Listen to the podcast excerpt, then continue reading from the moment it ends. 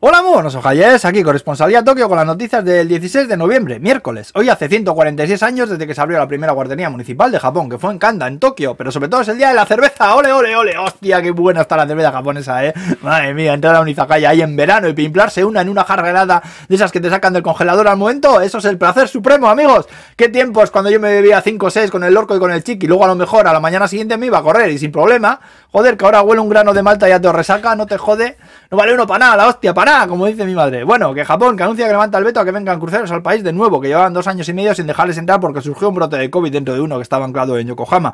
Joder, esto fue a principios de la pandemia y como estábamos todos acojonadísimos y no se sabía nada del asunto, pues tomaron la polémica medida de encerrarles, vamos, de prohibir a los tripulantes salir del barco y aquello se convirtió prácticamente pues en una incubadora de virus con el resultado de 13 personas fallecidas y más de 700 contagiadas y todos pues eso, pues con asistencia médica pues regulera, menuda historia fue aquella, joder.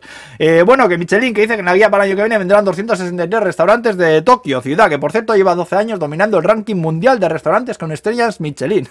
Cuadros pintados para morrofiners, ¿eh? eso es lo que son, si me preguntas a mí.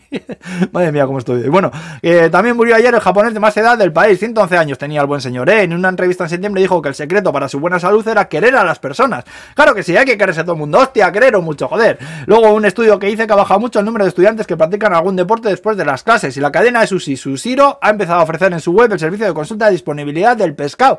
Es decir, eliges la tienda, el pescado que quieres comer, salmón o un o lo que sea, y te dice si queda o no. Pues así, pues para que te ahorres el viaje, y eso.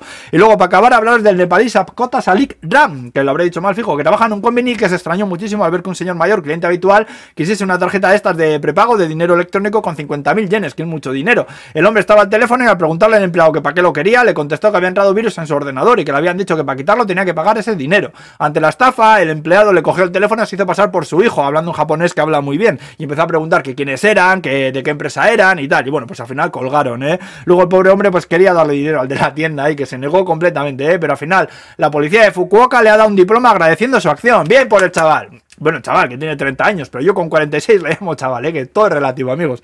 Y bueno, pues ahora no, aquí nos vamos a quedar. Buen miércoles a todos.